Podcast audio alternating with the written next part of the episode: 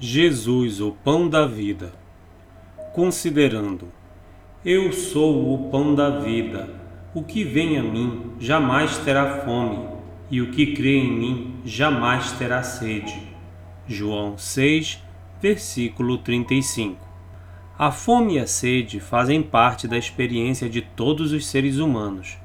Todos reconhecem instintivamente o que significa ter fome e sede e, para a vergonha dos seres humanos, pesquisas atuais nos mostram que um bilhão de pessoas não tem o que comer e que a cada três segundos alguém morre de fome.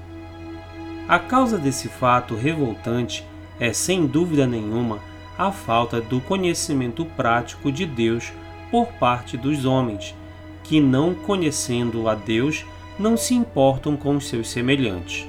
Porém, mesmo que o homem satisfaça suas necessidades básicas respiração, emprego, moradia, comida, água, saúde, sono, sexo, amizade, família, etc., o Senhor Jesus Cristo nos destaca acima o fato de que é necessário e fundamental que os homens sintam fome e sede de valores espirituais, pois esses estão ligados à vida eterna.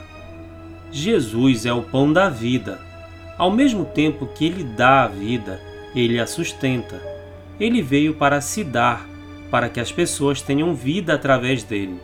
Deus enviou seu Filho ao mundo para satisfazer e atender às mais profundas necessidades espirituais do ser humano. Em Cristo, temos vida espiritual e sustento para nossa alma.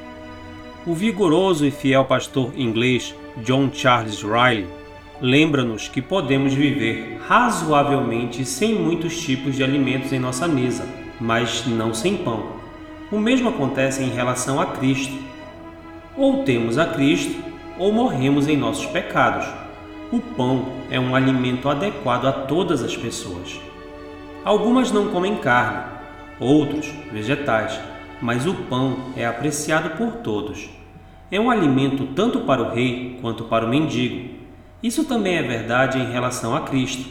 Ele é o Salvador que supre as necessidades de todas as classes de pessoas.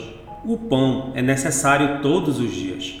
Outros tipos de alimentos talvez comamos ocasionalmente, porém, manhã após manhã, desejamos ter o pão.